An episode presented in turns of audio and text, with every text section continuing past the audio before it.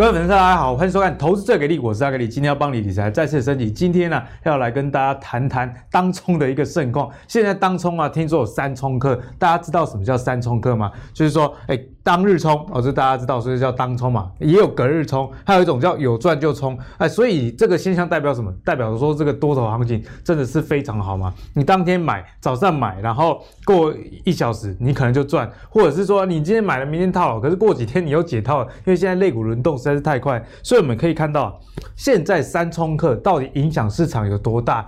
阿格力直接给大家一个结论，非常非常的大。我们现在看一下最近几个交易日啊，当冲占整个成交量的比重，好不好？哎，普遍都三成以上，甚至在这个四月二十二啊，跟四月二十三都一度的超过了三十七 percent 这样这么高的一个比例。而且啊，根据阿格力的一个研究，过去哦四月哦。我们现在录影过去的十五个交易日是有十四天，这些当冲客是赚钱的，所以不要再说当冲赚不到钱了。不过虽然讲是这样讲，但当冲毕竟有它的风险，它是一个还蛮看天吃饭的。你如果在一个一直上涨的市场中啊，当然当冲你也觉得很好赚。但是如果遇到那种盘啊，是像去年垃圾盘哦，上上下下震荡只涨台积电的话哦，我相信这个风险还是蛮高的哦。我们看一下。这个台股是不是变成赌场？谢金河董事长最近也提出这样子一个观点啊。哦，我觉得一个很重要的观点是说，去年的证交税收啦，八百九十九亿啊，今年第一季就五百五十九，所以为什么会有这么高的税金的收入？其实大家想也知道吗，跟当冲客脱离不了关系，因为你原本像以前啊，要信用才能当冲，现现在是这个一般的人就可以当冲，而且最近几年当冲税又减半这样的情况下。配合现在后 QE 的时代哦，你看到这个当冲就占了整个大盘超过三成，其实不是没有原因的哦。但是也是有人说两三个月的钱就输光。我还记得之前我们有做过一集当冲的嘛，有有一个人他就一两百万冲冲冲，然后冲没几个月就把钱全部都输光了。所以当冲其实是一门艺术啦。但是我们今天其实重点也不是要跟大家聊当冲这件事情而已，而是要跟大家讲，在现在成交量这么高的情况下，股市到底会不会？真的非常过热，然后有反转这样的疑虑，我相信这才是大家比较关注的一个重点啊。好，首先欢迎今天我们的两位来宾，第一位是我们股怪教授谢承彦，大家好；第二位是我们就顾不来啊，观众其实一直在问说，哎，明章呢？我们的妖股大师分析师明章，大家好。今天又是我们最经典的妖怪组合啦，就是古怪教授配我们的标股大师。哎，我觉得其实我自己也蛮喜欢你们这一对组合的，怎么说呢？因为教授先跟大家讲一些产业面、基本面，让大家其实对这个市场有基本的了解。那了解之后，知道风险在哪里呢？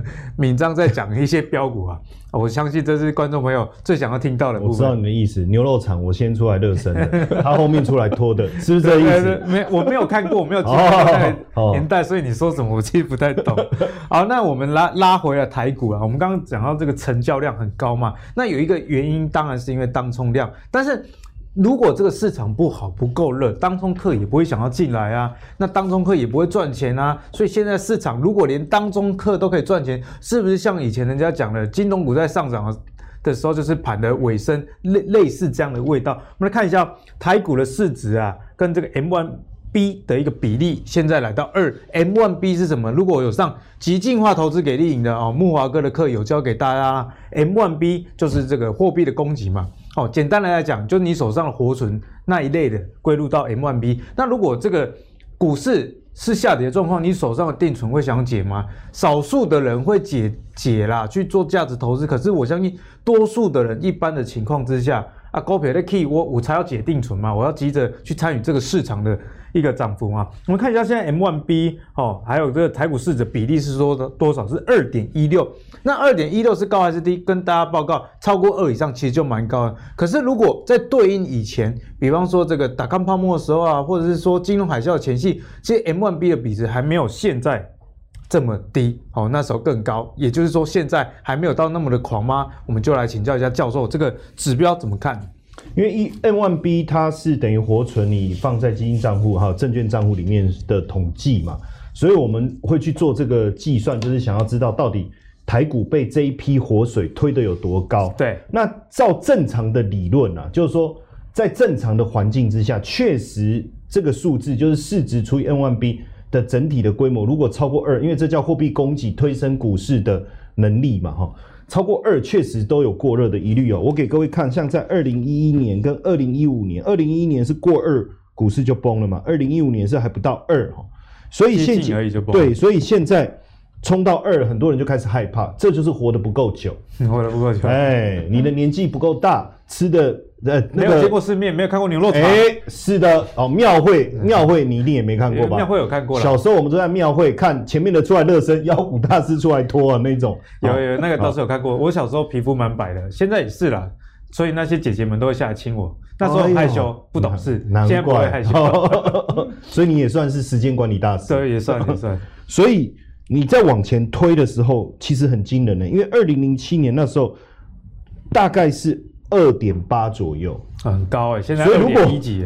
如果照我们这样，它有多大的空间可以去推升？其实还蛮大的、哦。然后，大抗泡沫那时候的氛围，我觉得跟现在比较像，因为大抗泡沫那时候就是什么都可以吹捧嘛。然后这个股市是不断往上推，而且当时也确实也是我们不能讲没有基本面，也是有基本面的整个推升。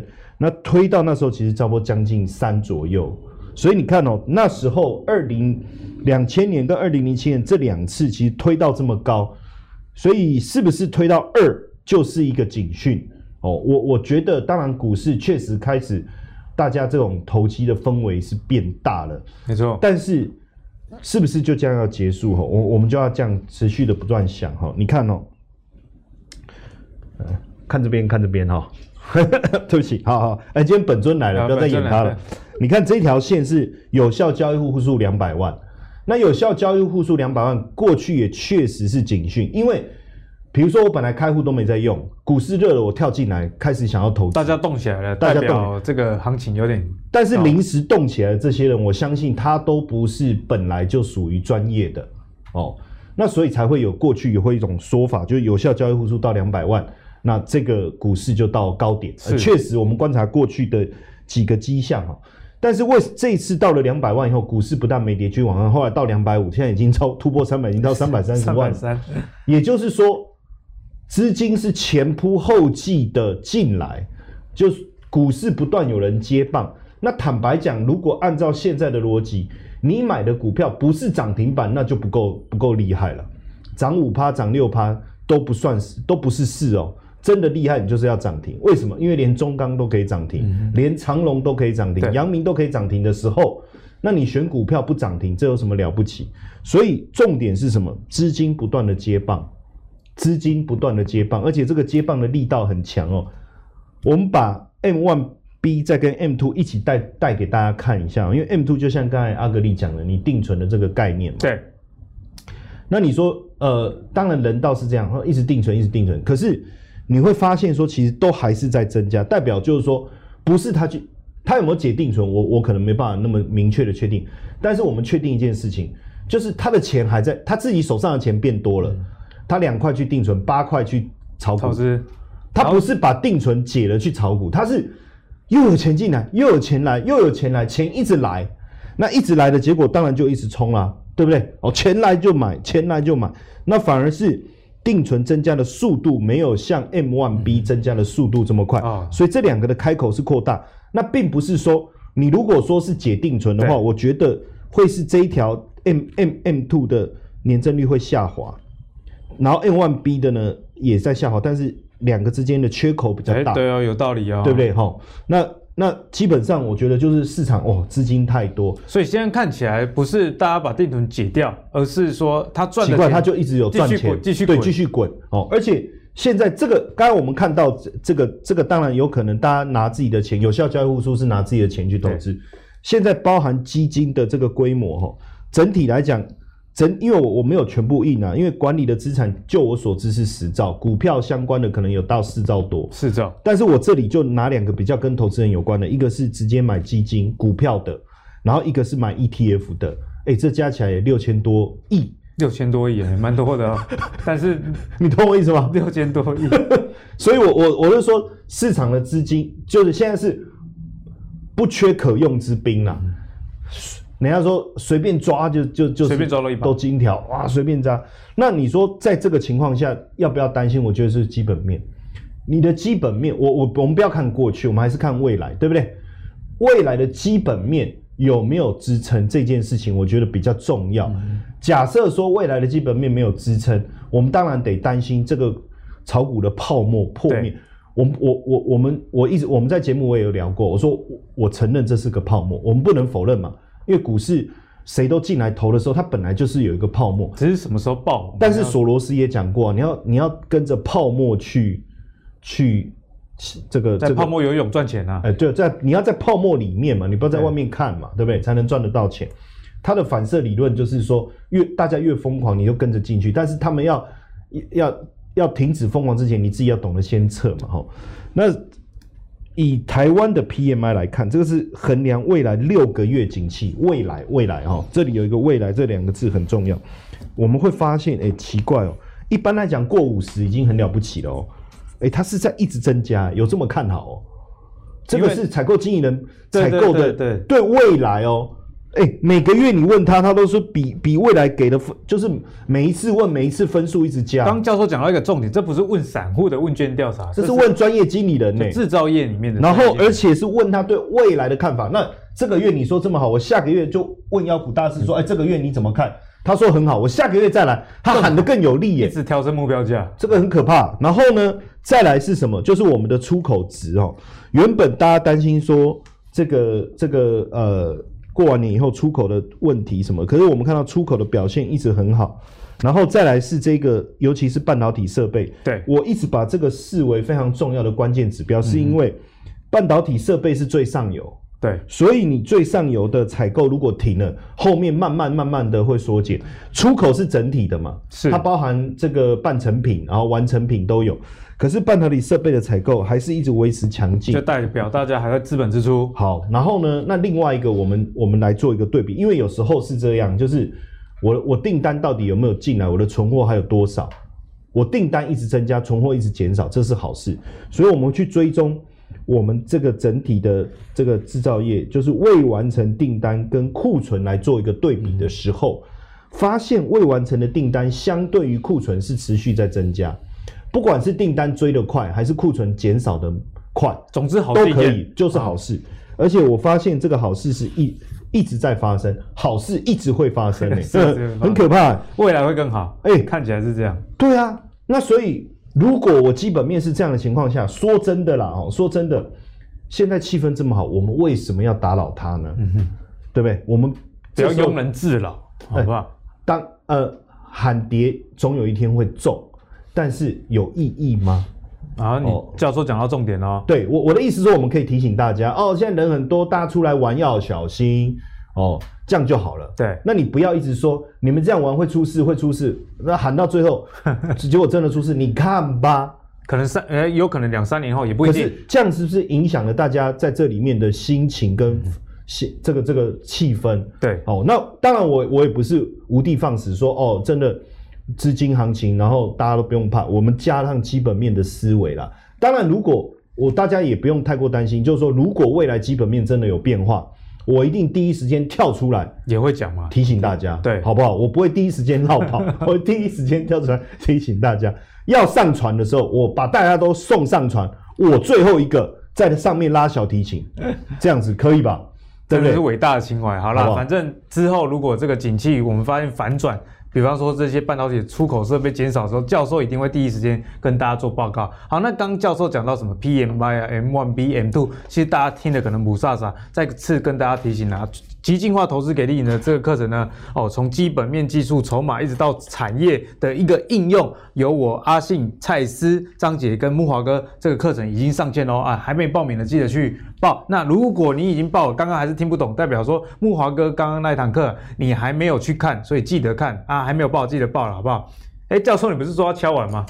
不是啊，他是说这个敲好像是那个哦，敲好像是要饭的，是别人敲了，怎么会是你敲？对，我拿着碗跟筷子是提醒大家可以。你你知道为什么？你知道为什么今天铺这个梗给你吗？因为其实我们也有粉丝希望听到教授的课了，是是，所以希望以后有机会，这个极净化给力的第二季跟教授一个。那这塑胶的敲没声音呢？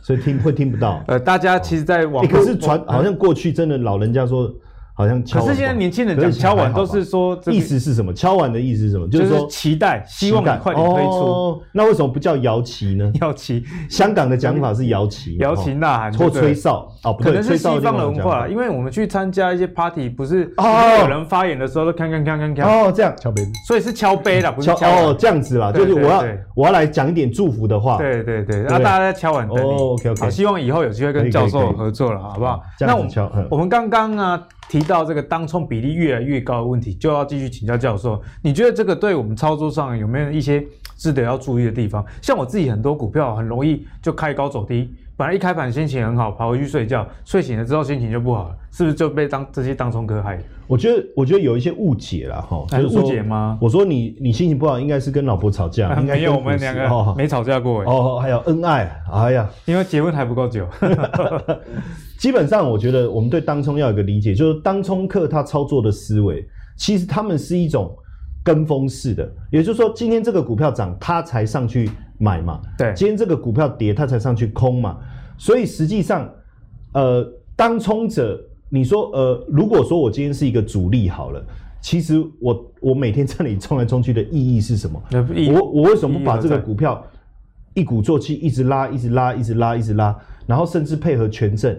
哇，整个大操作赚一个超级大的波段，这才是大钱嘛。那你说我呃呃今天买明天卖，过去所谓的这个隔日冲的一个做法，嗯、实际上都没有真正变成市场最主要的主流。最主要的主流还是大资金的操作嘛。那因为当当然你说，呃，我今天当冲，我一个人可以可以五百万，然后我开四家，我就有两千万，我买一只股票也是一个威力。好，对，或许这也是一个想法，但问问题是。当冲的操作模式，基本上它不会去硬拉一只股票，哦，大部分的做法一定是顺着市场吃豆腐，吃豆腐。对，所以我觉得涨时跟涨，跌时跟跌，它并不是真正这个影响股市的力量，只是会加大幅度而已。对，所以我觉得当冲不是坏事哦。我不是为当冲客讲话，因为第一个我又不是券商，嗯、第二个我也没在做当冲，但是就我们整了解的整体的一个结构。跟我们在操作的过程，第一个，当冲它不会影响长期的趋势，哦，当冲不会影响长期的趋势，也就是说，当冲你你看那个那个 gain stop，最后还不是就下去了，长期趋势，但是它对于短线的当天的助涨跟助跌确实会有会有帮助，这个我我我承认，就是它会加大这个震荡的幅度，但如果而且实际上当冲客。其实就是我们在夜市的时候，不是叫卖哥会套那个圈圈嘛？对，好，如当冲客就在旁边看画修哎，哦，那如果很多人看，我们是不是会觉得哦很兴奋？股市也是这样，市场才会好嘛。你看现在台股的交易量五千、四千、五千、六千，当冲的比例占了三十七点五，这个上礼拜的资料，但是我觉得这个无所谓。你看，其实大概都围在这个高档。好，那如果说我今天不要讲说。比如说我这个五呃四千八，我算三成好了，嗯、那是是不是扣掉呃一千六？对，成交量三千二，做长线的有三千二，其实也蛮多的，也很多哎、欸，哎、欸、以前做长线，哎、欸、那个那个凹洞量四百亿我就减。其实政府当冲这个税率减半也是因为以前成交量可能有时候一天不到一千亿，那其实就是这样嘛，就好比说这个场子没人看嘛，所以我我就票价就是说，哎、欸、如果你你你来看一场的人。我我我，你愿意包整天的半天票，半半天票，我给你半价位，看的人变多了，大家就觉得生意很好啊。哦，你看那个戏院生意很好，大家就进来看嘛，一样的意思，一样的意思。所以我觉得股市需要看戏的，所以看戏的人多了，是参与度变高了，对股市我真的觉得不是坏事，是一件。所以不要再像阿格力一样，如果自己股票开高走低，就骂当冲客了，好不好？呃，对，你可以骂妖股大师，没有报我一直准哦，对对。然后，哎哎，那应该是他准了，你都没上车了哈。那你看，像举，比如我举例长隆好了，因为你看哦，这个是到上礼拜哦，是后面几天是不是就 涨上去了？对，对不对？所以它呃交易量这么大，但我我一直强调一件事哈，它今天涨了，它顺着买了哦，然后呢跌，它又赶快卖掉，它增加了当天震荡的幅度，K 线会变难看。K 线会变难看，线之类的，有上影线或是黑长黑这一类的，或是有下影线，诸如此类的。所以当冲比例变高，对谁是一个挑战？技术分析啊，技术分析一动不动就破线突破，突然又破线，哎，明天又上去，哎，假破线，好，动不动就突破，哎，又跌回来，不要骂阿信好不好？好改天安排你们。哦，对不起，对不起，哦，对，好，这样子，等他来的时候，我我们再再看怎么调整。假突破哦之类的，对不对？如果你仔细去拆解这个部分，确实会有影响，因为它的上影线变多了，下影线变多了，哦，所以当冲比例高的，你就要更从长期的。为什么我们一直在讲基本面？航运的基本面，航运的基本面。如果说今天扣掉当冲以后，它的南大量是，那就真的有问题，因为那表示波段的换手，嗯，那就真的比较可怕。而且未来你会发现，你要去拆解更多细的结构，比如说换手的人是谁，接手的人是谁，哈。那因为能够当冲的标的呢，基本上是这三三个，就是台湾五十、中型一百跟。这个富贵五十哈，量大比较好冲。对，那我们来看一下哦，确实哈，你看其中振幅跟换手率，我给各位，我我帮各位标一下哈。然后呢，你你你去看一下是不是状况？比如说像中钢最近很热，他现在中钢都拿来当冲，我觉得蛮嗨的。曾几何时，中钢从存股变成当冲客最爱。对呀、啊。但反正现在就是能赚钱就好了哈。那你看当冲，哎、欸，你看它的振幅一天上下高低点可以达到八点二三，八 percent，可能以以前中钢一整年就就八 percent 吧。以前不一定哦、喔，搞不好一整年连八 percent 都没有。现在一天就可以，那当然要来好好的冲一冲，就是换手率也提高。实际上，我我如果是我，我觉得如果要我做当冲啊，对我我觉得反而我喜欢大的股票，反正因为它的方向好做嘛。可是做到后面，你会想说，哎、欸，做心酸的、喔，啊，趋势都已经形成了，干嘛冲？我昨天不要跑，我今天 可以赚更多，就是那种感觉哈。所以这里面当冲的人慢慢都会有忧郁症了。就躁郁症，就是冲冲、欸、完明天又涨。这这个我可以回忆一下。以前我当替代役的时候，因为诶、欸、有一些闲暇时间的时候，就会冲冲冲，因为紧张嘛，怕没没有，比如说公呃部队有什么事情，先赶快冲一下，对，对不对？那那时候是在那个服务民众啦，啊，那个上厕所的时候按一下，然后那个民众服务完发现又往下跌了，哦、所以那个很害怕，真的是会蛮忧郁的。然后那个刚好那个那个。排泄物也挤到一半，好没有？好了，我们再回到当冲。好，对不起。好，那再来，你看中型一百，我觉得更刺激哈。为什么？因为刚才我们看的那个震荡幅度八趴嘛，那个中钢，然后周这个换手率大概一趴一趴多，然后这个阳 阳明啊，震荡幅度高达十三趴，然后换手率二十，哎，这很可怕。这什么意思？换手率二十，简单来讲，你的股本，哎、欸，就是每就是。因为我的总量除以我的股本叫换手率嘛，哎、欸，这么大的股本呢、欸，百分之二十，你看换的有多多多多惊人。杨敏的股本是几百亿的、欸，对，然后呢，长隆也冲到了十一哦，也冲到十一，所以实际上这就是市场热络的一个现象了哦。嗯、然后呢，再来就是这个富贵五十，富贵五十呢，像威刚哦。那这个这个这个我一直以为是钢铁了，后来发现不是啊，哈，对对，不要故意开玩笑，因为你的学识渊博，怎么不知道？没有，还是有些发音会发错啊。嗯，然后十七哦，你看换手率到十七啊。昨天去上一个节目啊，然后那个把金那个把，我一直说这诶这是念把吗？哦，他说对对对。最近你为什么那么紧张？哦，没有没有，等一下再解释哈，我们不要我们扯到这里的，因为我刚才又扯我扯远了，扯远。你本来想讲威尔刚，我知道。哦对，然后呢？你看哦，这个震荡幅度都很惊人，其实会让这个短当冲客很兴奋，所以来回的这个次数会很高。是，但是我们如果仔细去想哦，我我的意思就是说，当冲我在那里来来去去，来来去去，来来去去，我长线投资人如果做得定，其实对这个股票的趋势就不会有什么影响。嗯嗯嗯。哦，所以我我觉得，如果我们真的要分析趋势的话，除了基本面之外，我们也不妨把。当冲的量把它扣掉，实际去估算长期的换手量有没有改变，就不因为以前的价量结构是看价看量嘛，对，但是现在量这么大，嗯哼，那你就说有问题，是，可是实物上现在。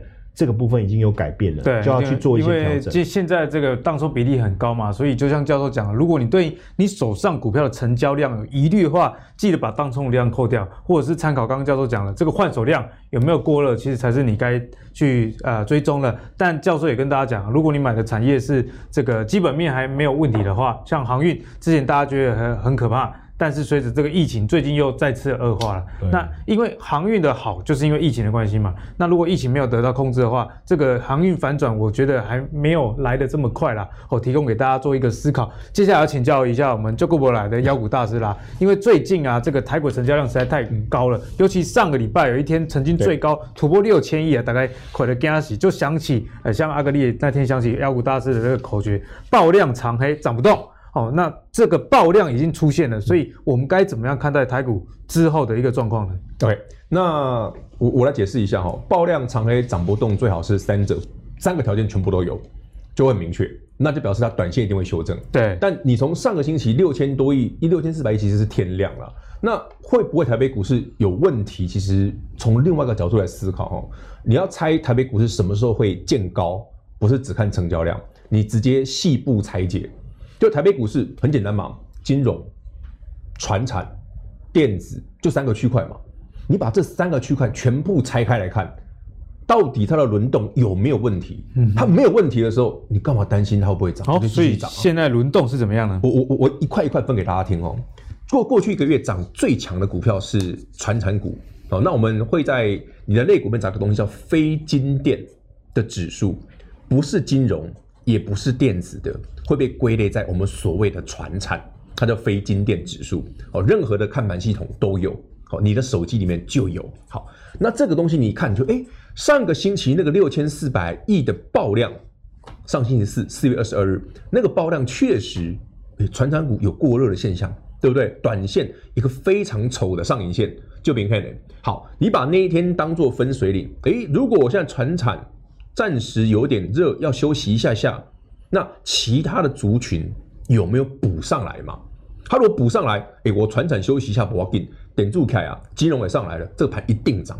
那我们再看看另外两个族群，电子股过去一个月涨幅是非常非常小的，很明显嘛，人家船产股的船产股用谁干啊？飞飞上天呢？那这个电子股呢，几乎没有动，没有创新高。那追根究底嘛，之前在阿哥节目跟大家聊过，你看台积电就知道了啊，台积电的不会跌，点子过那挂用，这一定的嘛。可是你最近注意哦，很奇特哦，传产股突然转弱喽，哎，好像上年爆量之后好像弱了一点点，只剩航运股还强嘛。哎，电子股突然动了，有有有补哎，就是说整个市场的资金非常多轮动，对啊，我轮动了，我现在传产股觉得哎涨多了，我有点害怕，哎，我来回头看看，哎，电子股会不会买？哎，电子股动了，哎，有人接棒。所以，当资金轮动这么顺畅的时候，千万不要预设高点。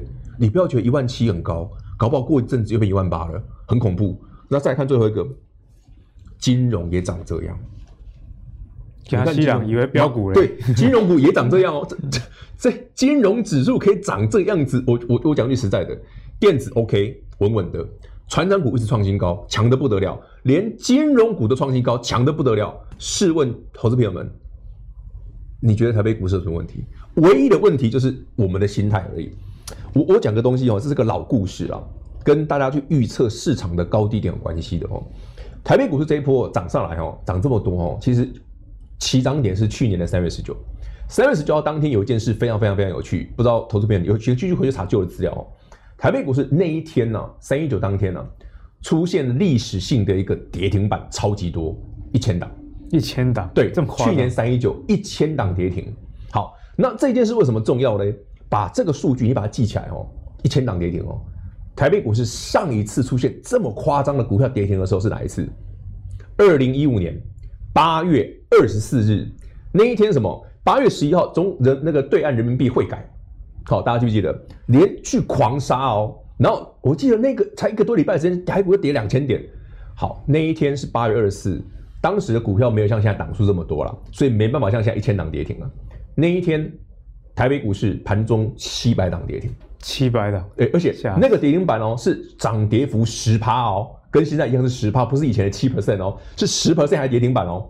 好，那一天之后呢，台北股市从二零一四、二零一五年八月二十四连续五年的多头，直到这一次疫情出后才跌下去的。那这一次呢？去年到现在才涨一年而已。才涨一年而已，你觉得涨很多吗？要我看还早的嘞。所以呢，其实妖股大师也跟你讲了，从综合的这个指数来看呢，不管是金融或船产，其实都往继续的往上攻以外啊，其实在爆大量的隔几天，其实电子也补回来了。嗯、那我们讲嘛，其实电子是台股成交量一个很重要的一个关键，没错。所以你看到电子往上，就代表说这个资金轮动其实还算是正常范围，蛮健康的啦，大家也不用过于的去担心。好，那刚刚这个妖股大师跟我们聊到这个船产部分涨了很多，那里面涨最多的当然就是钢铁啦，因为北京当局啊，二零六零宣布要碳中和哦，所以相关的产业其实现在在做因应的情况下，其实呃面临的挑战其实蛮多的。为什么呢？不只是关厂，还有大量裁员嘛。因为这个钢材的供给大幅的下滑，所以呢钢材就上涨。那这个钢材上涨也连带使得下游的，不管是家电、汽车等等都受到影响。所以在这样的情况下，钢铁。这个族群该怎么看？还会继续是钢铁人吗？我们要请教一下我们对这个整体的产业非常有了解的教授来帮我们做解答。好，基本上呃，其实我们去年看到铁矿砂的价格不断的在推升的时候，我们第一个想法是说，哎，可能大陆它为了这个库存在做一些采购，然后后来又发现说他们开始限制废钢的。产产出对，那所以废钢的价格也开始调涨。那个时候，我们的钢铁族群其实都还没有正式的发动，但是有一档股票叫这个东河钢铁，它其实算是蛮早，我们就在盘面上看到它开始有明显的法人的一个进场。H 型钢的东河钢铁，对，那这个是什么？其实我这个图很很多东西，但我我只是要让各位比较了解这个整个结构，我就不细讲。但重点是什么呢？就一开始其实。最重要的就是最后的这个目的叫房地产跟公共工程，所以今呃在去年疫情很多的资金回流，那包括这些很多的厂房不动产的一个施工，尤其是这个很多新建的这个房子开始在进行，房地产的市场开始冲起来，我第一个反应的当然是整个钢构的部分，它就最先发达起来，所以我们看到东和钢铁的。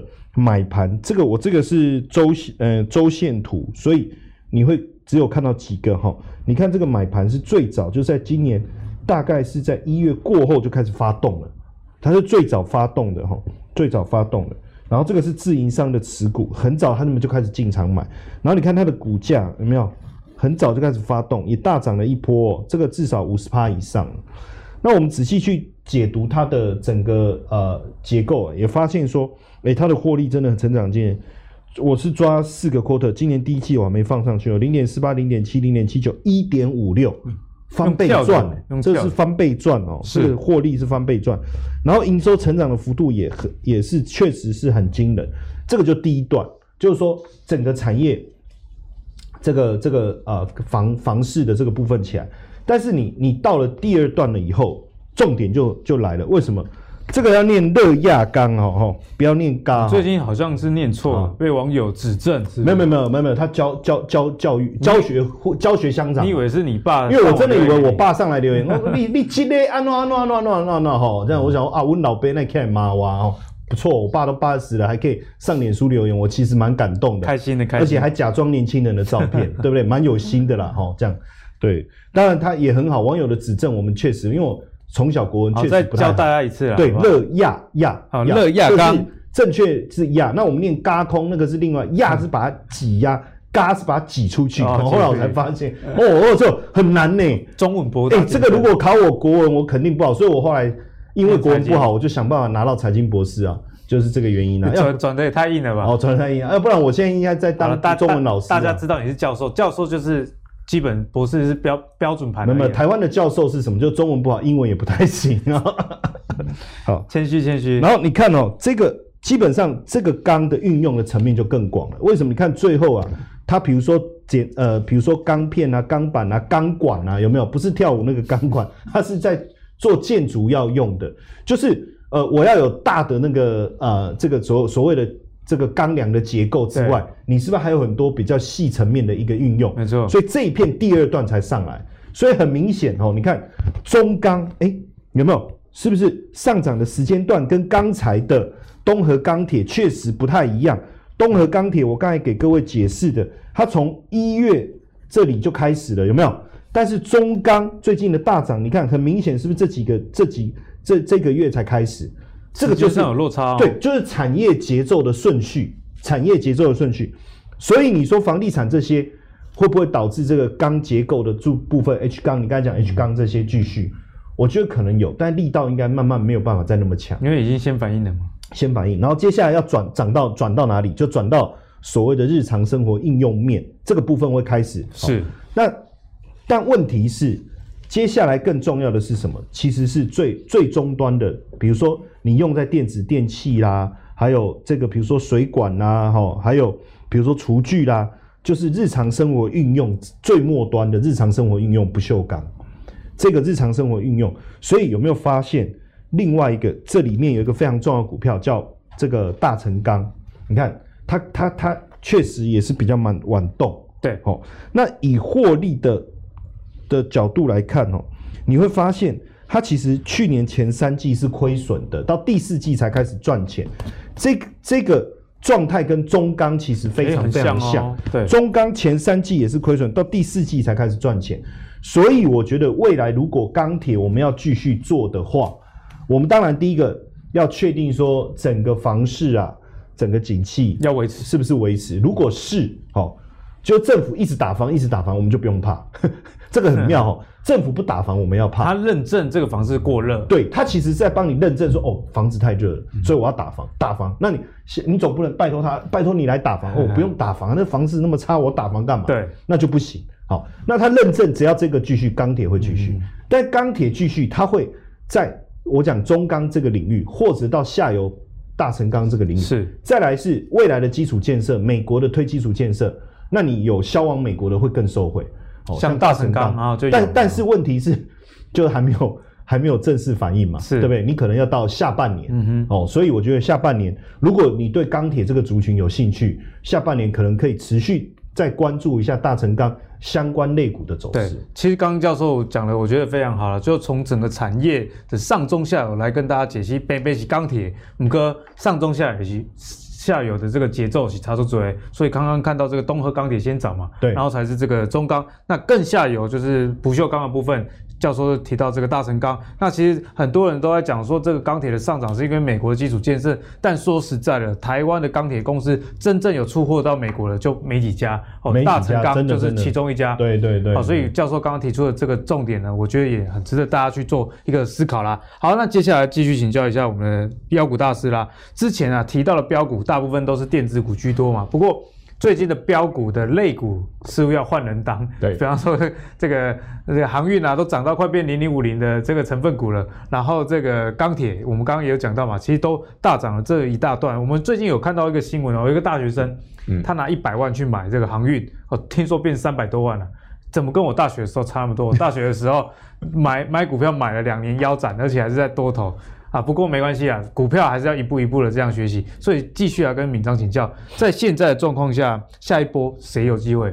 好，那短线上来看，整个传产股的强度是不变的哦，不管是钢铁啊、航运，目前都是如此哦。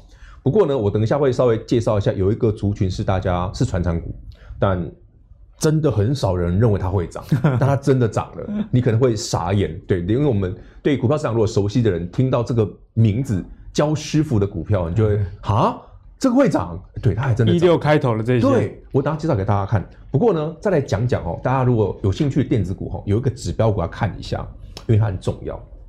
二四五四的联发科，我知道一千块大家没兴趣，嗯、没关系，但它动了有意义，因为它绝对是指标。IC 设计哈，在过去这个月的时间呢，因为有些相关的高价电子股很弱。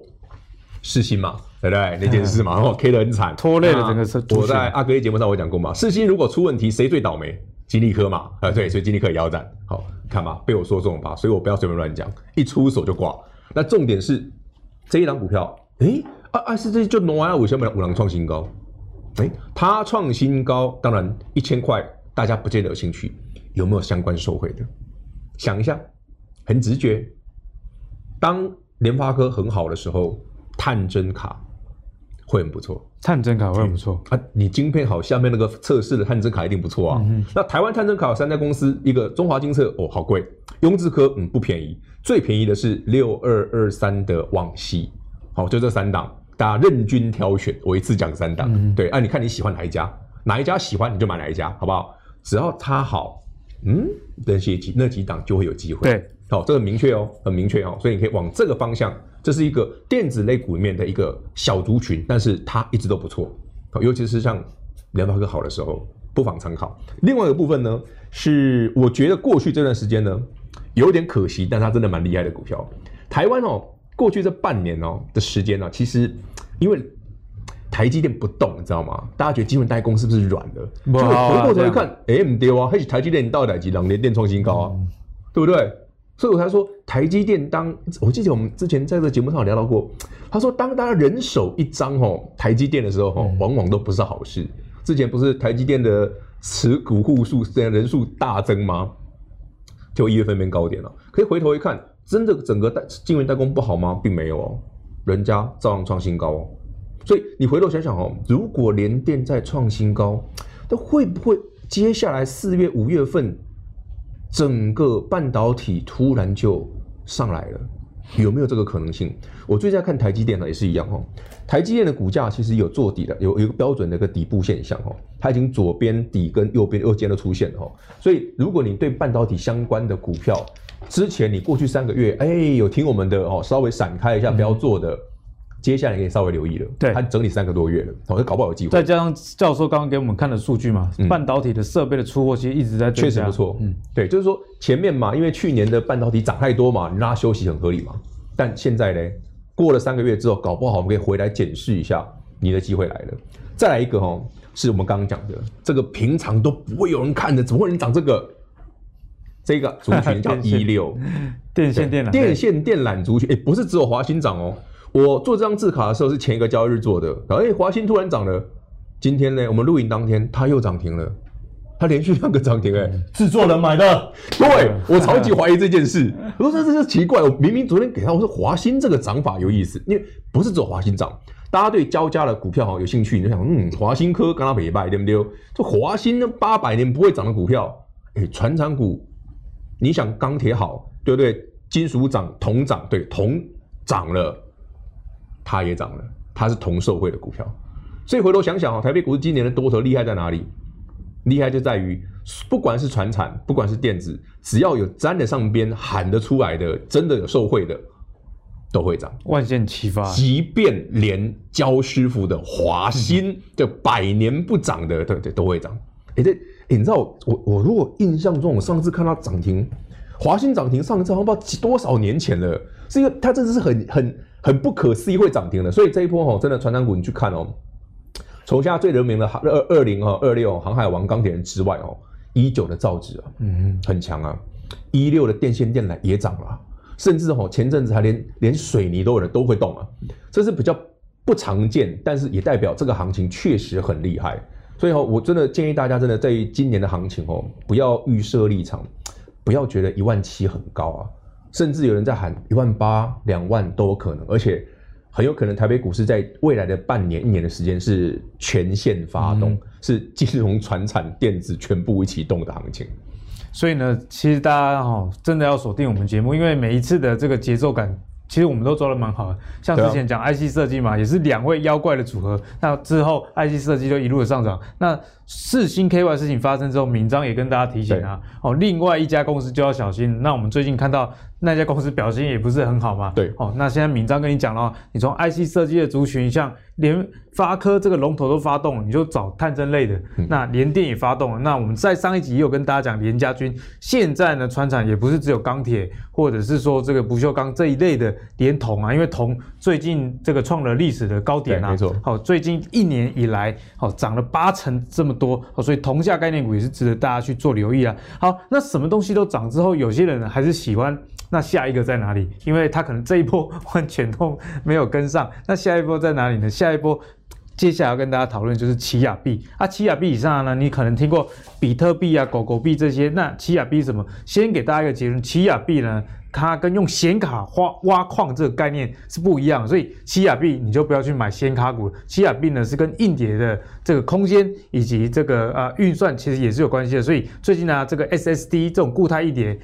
是比这个传统的马达的硬碟还要好的嘛，好，它读取速率比较快。那相关的这个硬碟都被扫光了，因为大家要去挖这个奇亚币，所以如果要关注下一个奇亚币的状况之下，我们该去看哪一些股票？那当然这一题就是要请教我们比较投机，但是又很有逻辑的投机的妖股大师来帮我们解答。好，那个其实我觉得哈，这个加密货币这件事哦，其实在过去这几年是一个风潮啦，非常的疯狂。那这个新的加密货币哈，我们先姑且不论它能不能够。跟过去我们认识的一些加密货币一样，那样飞上来。可是确实有些股票真的动了，而且还蛮猛的哦。来，这个股票哈，不知道大家认不认识？十全，对，有人说戏称十全大补丸之类的。这张股票哈，你去想哦，每一次只要第一轮的模组好的时候，它都是一马当先。哦，你一定要记得这个股票，因为只要第一轮模组一好，就先看这一档。嗯哼，只要模组好，就先看它，就对，因为它超容易涨停。你看它过去这几个交易日，哎，人家都在航海王，在钢铁人，人家模组照样涨停哦，而且它连续好几天了。而且你看到上个星期四那根黑 K 出现之后，全市场与它挂了哦，没有，照拉，继续涨停。所以，我我们在思考一件事哦，整个。记忆体模组哦，其实记忆体从去年我们在阿格力节目上我们聊的时候，对，其实我记得那些股票都非常便宜哦。那这一波回来看看哦，整个一第一季包括第二季，第一人报价的上涨幅度是非常惊人的哦。从上中下到最后，连上次那个封测的也涨。欸，你知道你这样讲，我突然有印象，那一集在去年你确实讲记忆体，那时候其实连主持人自己都百思不得其解，哎，记忆体这根本 key。结果太小看妖股大师，这也是那个敏章为什么观众这么喜欢你的原因呢、啊？其实，其实我们讲哦，记忆体涨哦，其实是一个合理的现象嘛。就是说，当所有的报价都开始往上，然后电子股往上的时候，记忆体其实你去想想哦，它为什么去年十二月我们特别提醒，哎，那个报价突然动了，而且是往 DDR 三的方向哦，嗯、是低阶的记忆体开始拉了哦。到后来你回头想想，我们当上次讲华邦电的时候才多少钱？你才亏扣啊？你对，现在华邦电快四十块了。不可思议吧，快一倍了哦。那这个呢，这是标股啊。所以如果大家对机体这一块有兴趣，尤其是对 SSD 这个部分的有兴趣的部分，嗯、这一档是一个我觉得股价算亲民，不会太贵，而且蛮容易标的股票。好，如果你真的玩腻了传产股的朋友，不妨参考一下。来，再来呢，这一档就更猛了哦。这一档我超超，我觉得超好玩的，三二六零微钢，我们也是去年六十块的时候，在这个节目上讲的。它已经涨一倍了，一倍，它已经涨一倍了，难怪叫妖股大师。那威刚这股票，我对它非常非常的有印象哦，是因为我每次讲这档股票的时候，我一定会讲，嗯，他们家老板的眼光极精准。哎，怎么说？我我举几个例子哈，呃，之前我们在这个聊的时候，我们我记得聊到哈，就是说。整个记忆体的后市里面哦，其实我们自己我们根本不了解记忆体到底好不好。坦白讲，那我们是掏给啊，让那也栽。对啊。可是有记忆体公司里面有些老板的眼光超准，所以才能当老板啊。所以威刚的老板超级会抓记忆体的库存，非常会抓，而且是业界极有名。那当然了，你只要发现，哎，为什么最近去年为什么推荐这个？就是我看到这个现象嘛，我才发现说，哎。搞不好真的有意思。好，你再看到报价要上去了，诶，威刚老板记忆体库存要抓得这么漂亮的时候，那答案就出来了，他当然可以买。那你不要想说，诶，这个这个只有这样子。我讲，因为威刚的老板我们不能指名道姓，嗯、他也蛮爱告人家的。只是说，这这位大老板哈，他眼光不止这么精准，据说他连裂地买房地产的超厉害的，还超级厉害。所以呢，如果他有什么动作的时候，你不妨哈把他当做一个族群，诶，我喜欢记忆体的朋友。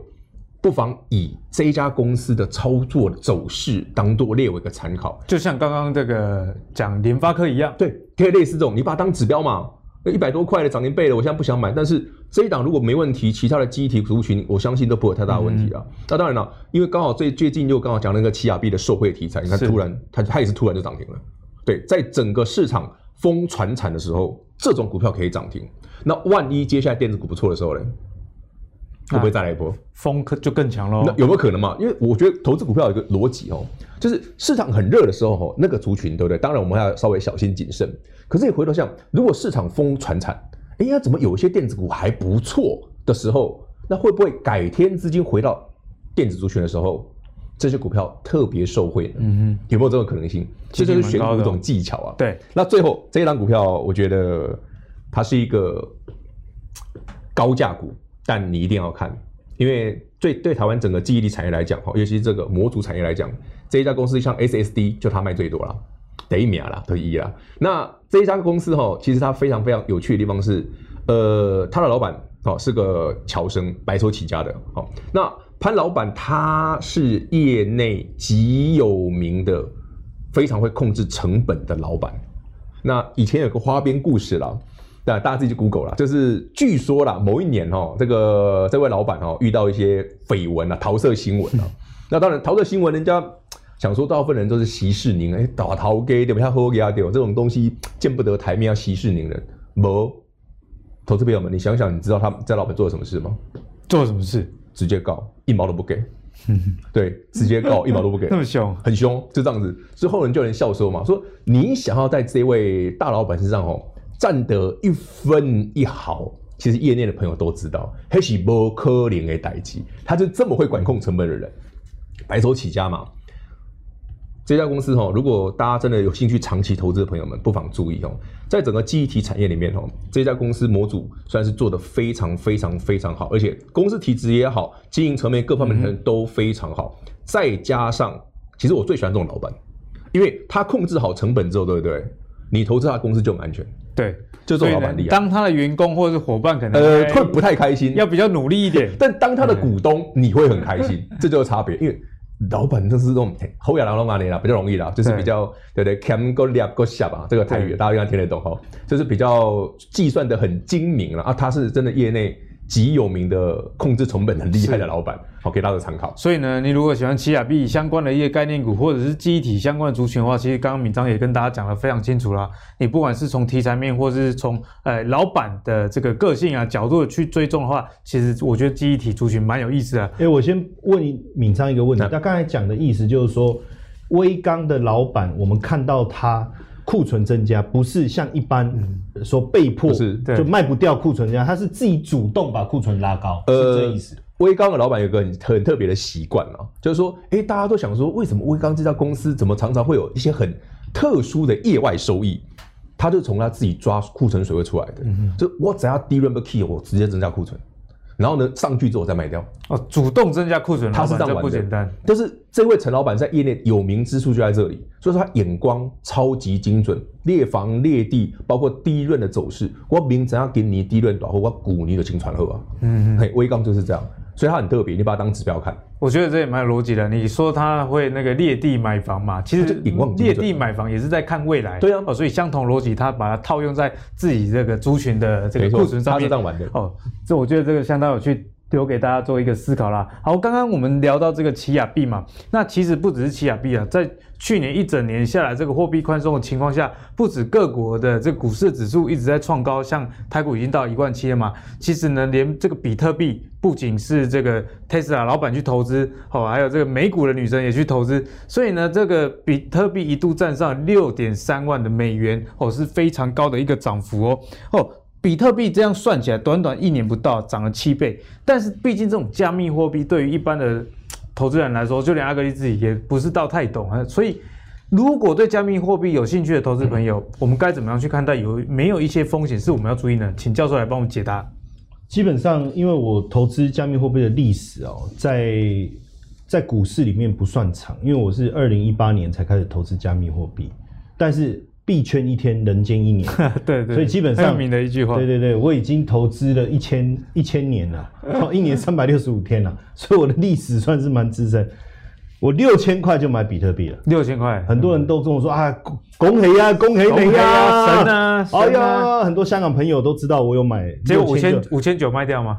没没有那么逊啊，卖在四千八，那五千九就吓到，哎，六千跌到四千八，就我们股市的这个是有问题的，停损，这一定要停损，遵守纪律是投资成功的必要条件，对不对？我就把它卖掉了，哦，然后你要讲真的还是假的啦？真的啦，真的真的啦。然后到了三千，你会买回来吗？我们就等嘛，因为不会啊，你要等它筑底完成。因为我们其实对那时候对比特币，看这么的惊讶，K 我们也是半信半疑啊。因为那时候还没有现在什么 V，像现在有 Visa 有认证，现在还有 ETF 有 Visa，现在连 Coinbase 交易所都上市这些，那时候真的没有。